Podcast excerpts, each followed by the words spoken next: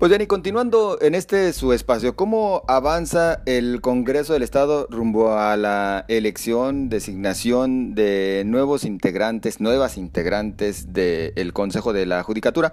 Yo agradezco el que nos tome llamada el diputado Enrique Velázquez, quien, bueno, justamente encabeza parte de todos estos eh, trabajos. Diputado, muchas gracias por tomarnos la llamada. Buenas noches. ¿Cómo estás, José? Qué saludarte. Buenas noches. Igualmente, pues eh, diputado, eh, ¿qué tan entrampados podemos estar eh, poniendo como buena medida el tema de la pandemia, pero también qué tan avanzados vamos porque ustedes en el Congreso pues continúan con actividades? Sí, mira, no ha sido, no sido sencillo, ¿no? El tema de, la reforma del Judicial, pues un asunto que ha sido polémico, tenemos prácticamente un año discutiendo cómo vamos a avanzar en el tema de designación, es un asunto que ha sido cuestionado en muchas legislaturas y bueno, pues decidimos iniciar un proceso eh, de ese tiempo de una reforma para endurecer el asunto de las medidas, particularmente el tema de, los exámenes, la evaluación para tratar de elegir a los mejores perfiles eh, para que ocupen un espacio en el Poder Judicial. Debo decirte que ya tenemos un proceso, ¿no? Y, ese proceso es el de la, designación para magistrados, perdón, para, para consejeros de la Judicatura, que se confunde con el tema de magistrados. Lo hacemos en este momento porque la judicatura tiene un conflicto, ¿no? O sea, si el día 26 de, junio dejan el espacio a los consejeros, eso tendría eh, nada más a dos consejeros en funciones, y a uno había salido el año pasado en agosto, y eso pues le metería en problemas, ¿no? Por el asunto administrativo, debemos de entender que el Consejo de la Judicatura es un órgano administrativo del Poder Judicial, es quien eh, administra los recursos, quien le paga a los secretarios, a los eh, auxiliares, a la gente del Poder Judicial, particularmente a los jueces. Entonces, tendríamos un problema si no sacamos esta convocatoria y, lo hicimos ya.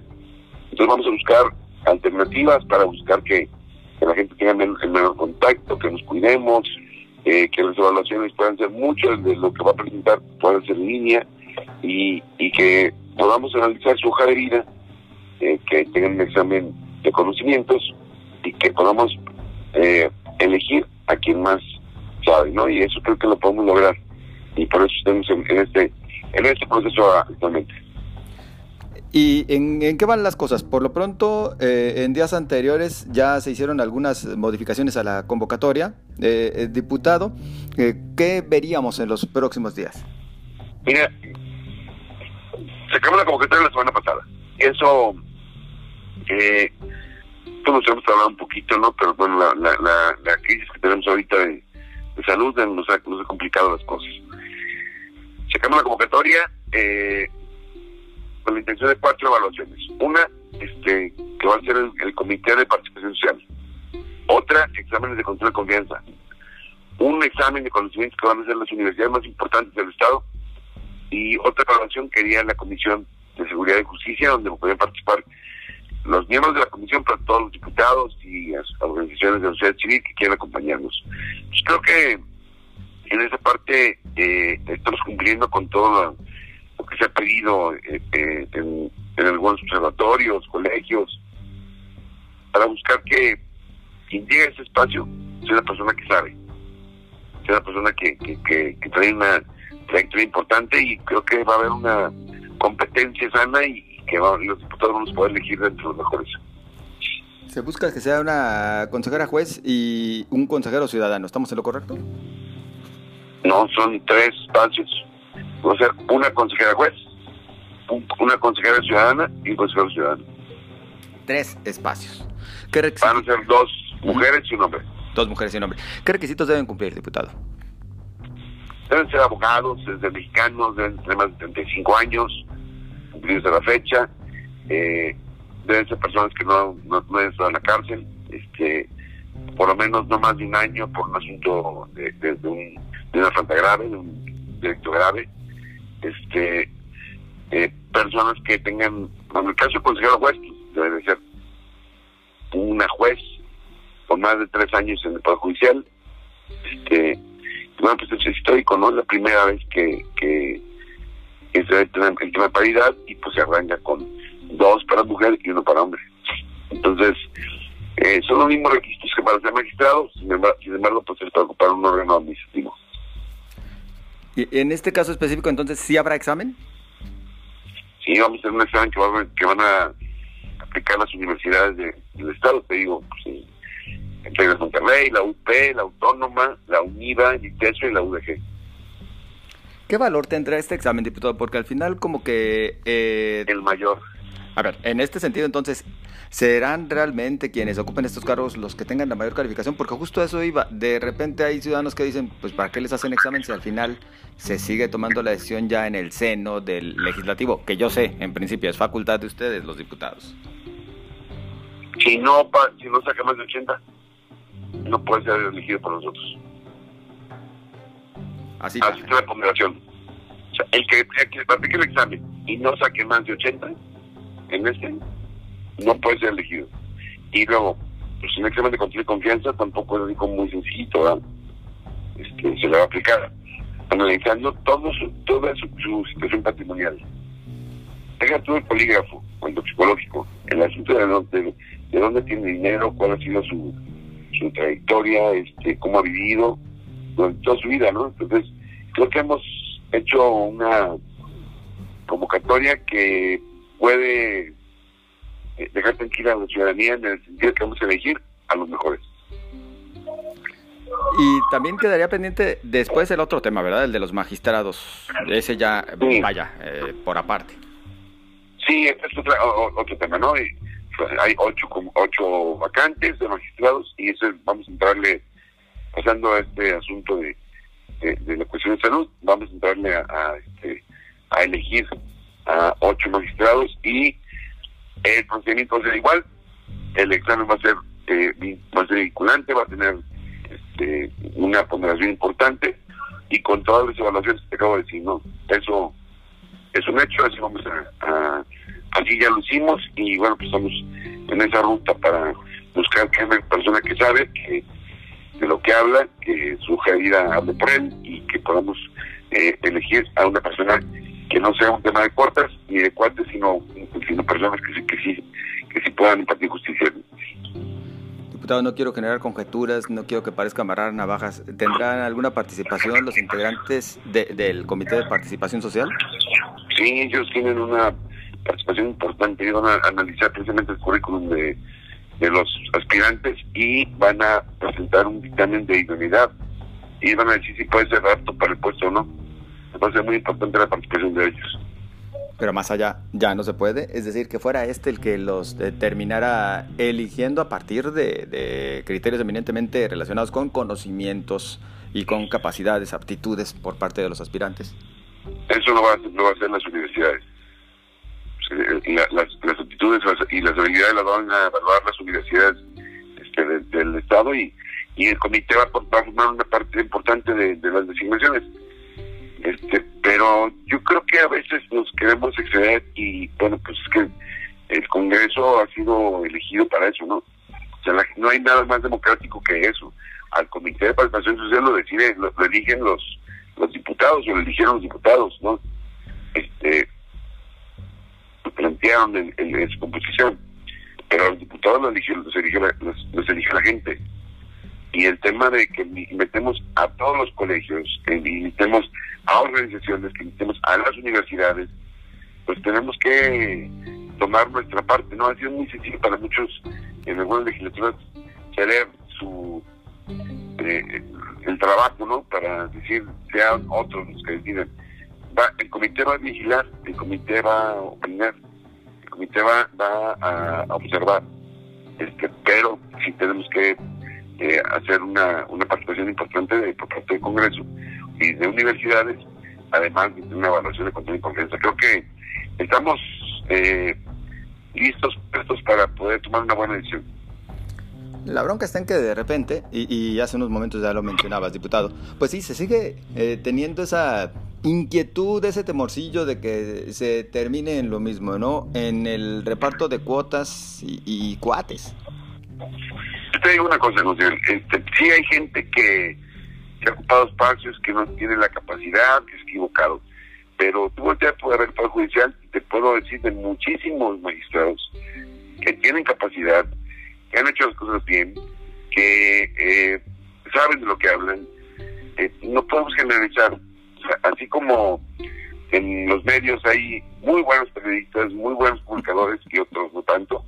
Así es. También ha pasado así en algunos espacios, ¿no? En, el caso de, de, diputados, en el, caso de, y hablemos ahora de Poder Judicial, pues en el caso de los magistrados y jueces, te puedo decir que hay gente muy buena, que sabe, que entiende, y este y cuando la bronca es que lo que más se nota es cuando se hacen cosas mal. Por eso tenemos que tomar cada quien la parte de la responsabilidad que nos toca y, estamos tomando con mucha seriedad estas designaciones. Pero no hay que confundir. Hoy lo que se está eh, eligiendo, lo que la convocatoria que sacamos es para el órgano administrativo eh, y de las responsabilidades que tiene el Poder Judicial y serán los consejeros de la Judicatura. Y creo que estamos haciendo una buena convocatoria, vamos a hacer las cosas bien este, para elegir a personas que eh, sean honorables, ¿no?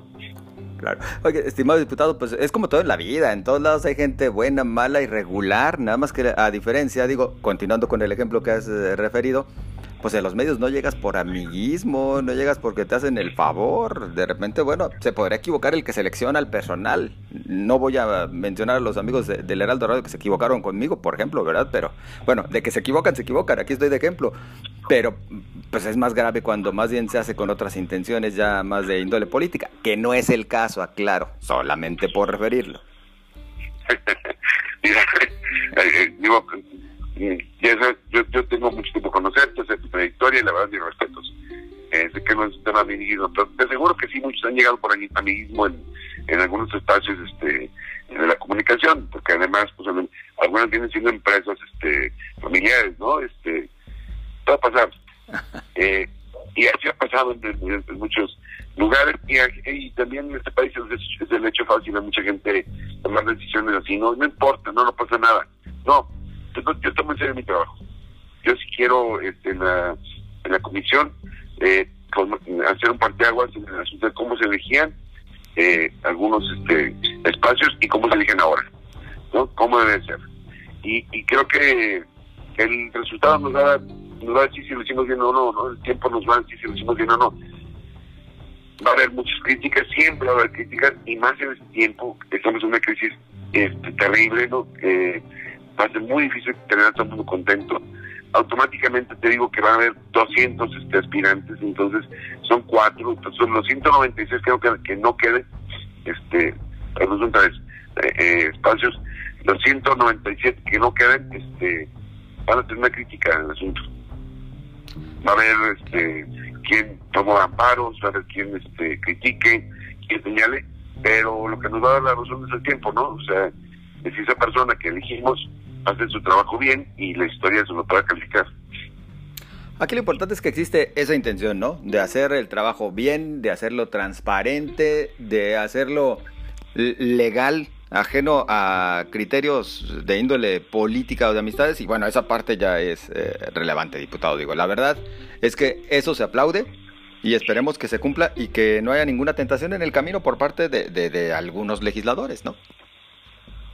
Yo creo que la tentación siempre, siempre existe y por eso pusimos en la ley cuestiones muy duras, este, complicadas y la participación de tantos sectores externos al Congreso, te hablo del CTR, te hablo de universidades, te hablo del CTS, este, nos, nos puede ayudar a tener un observatorio eh, muy fuerte, muy duro, que nos vaya eh, señalando las cosas que hacemos bien y también, o reconociendo, pero también señalando muy duro de las presiones que podamos hacer mal.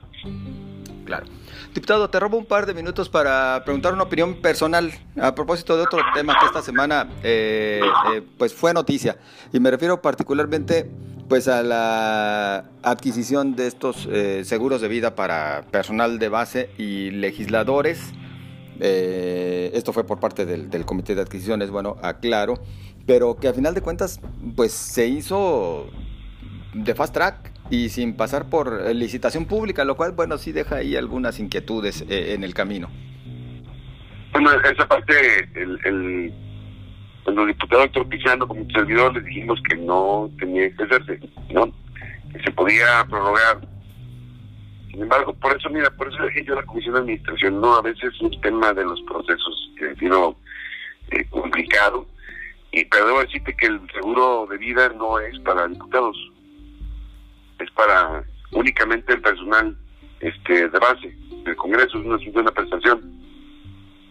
Eh, que se tiene, pero no es para diputados, no lo puede, no lo puede explicar bien, se ha equivocado el diputado eh, Oscar en, explicación y también los tiempos, entonces tengo poco que decir de eso, mi estimado José, pero porque en el Congreso lo eh, lo que hagas así, este, sin comunicar de una manera efectiva, pues da para eso que me acabas de decir, ¿no? Que es un seguro de vida para diputados, no, no, los diputados, hay quien ha hablado para decir, no, oye, que, que, padre tu seguro de gastos médicos, pues no, no hay seguro de gastos médicos, no lo tenemos, desde la sexta legislatura lo quitamos, gastos médicos, el seguro de vida, los diputados, eh, se le han quitado muchísimas prestaciones por cuestiones que, que, hemos platicado tú y yo muchas veces.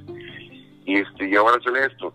No no no hay no hay seguro de vida para para diputados entonces no porque el, el, diputado Oscar Arturo Herrera bueno pues él dice que sí que es para personal de base y para legisladores. Pues está equivocado. Yo no he firmado. Yo, yo, llevo este, un año y medio de diputado y no he firmado nunca un vida. Este, se equivocó en la explicación digo, ese ha sido un problema ahí en la comisión de administración. Creo que es un hombre de buena voluntad, tiene, tiene eh, ganas de hacer las cosas bien, no quiere dejar pasar las cosas. Digo, el diputado Pizarro señaló, no pasa nada que se prorrogue el tema del seguro 60 días más, este que pase la pandemia, este y se busque eh, otro tema de administración y no sacarlo. Pero como alguien le dice a él que, que, era ahora o nunca y que lo tenía que ser ya, pues, lo sacó así y bueno, pues mis amigos de la comisión no lo advirtieron y están metidos en un asunto que no deberíamos estar metidos, pues. Este, no, no era. Pero no es para diputados y ojalá lo explique un día bien él, ¿no? Bueno, por lo pronto, qué bueno que nos estás también haciendo tú la, la aclaración, diputado. Pues bueno, por nuestra parte agradecidos. Algo que, que gustes añadir, diputado, a propósito del tema original por el cual convocábamos a esta, a esta charla, perdón. No, pues que vamos a tener un proceso muy este eh, vigilado, con, con, mucha gente participando, pero particularmente eh, que vamos a cuidarlo, ¿no? Vamos a cuidarlo porque ahí depende de nuestro prestigio. Si hacemos las cosas bien en este tipo, en este arranque de, de las primeras designaciones, eh, vamos a tener la posibilidad de que la gente no se la de, de mejor manera. Si lo hacemos mal, bueno, pues este, ahí, ahí va a ser un problema fuerte. Y, yo creo que hay toda la disposición de las ganas por parte de los diputados de esta legislatura de sacar un proceso ejemplar. Y eso, poco a poquito, vamos a tener muchas críticas, señalamientos, gente que confunda el tema de, los consejeros con magistrados eh, o las formas ¿no? de, evaluación. Eh, vamos a ir explicando cada una de las cosas lo mejor que podamos, ¿no? lo mejor que podamos, pero si queremos hacer un buen, un buen papel. Y te agradezco mucho el espacio, como siempre, mi estimado José Ángel. El agradecido es un servidor, diputado Enrique Velázquez, muy amable. Es Enrique Velázquez, presidente de la Comisión de Seguridad y Justicia en el Congreso del Estado. Vamos nosotros a esta breve pausa, continuamos enseguida con usted.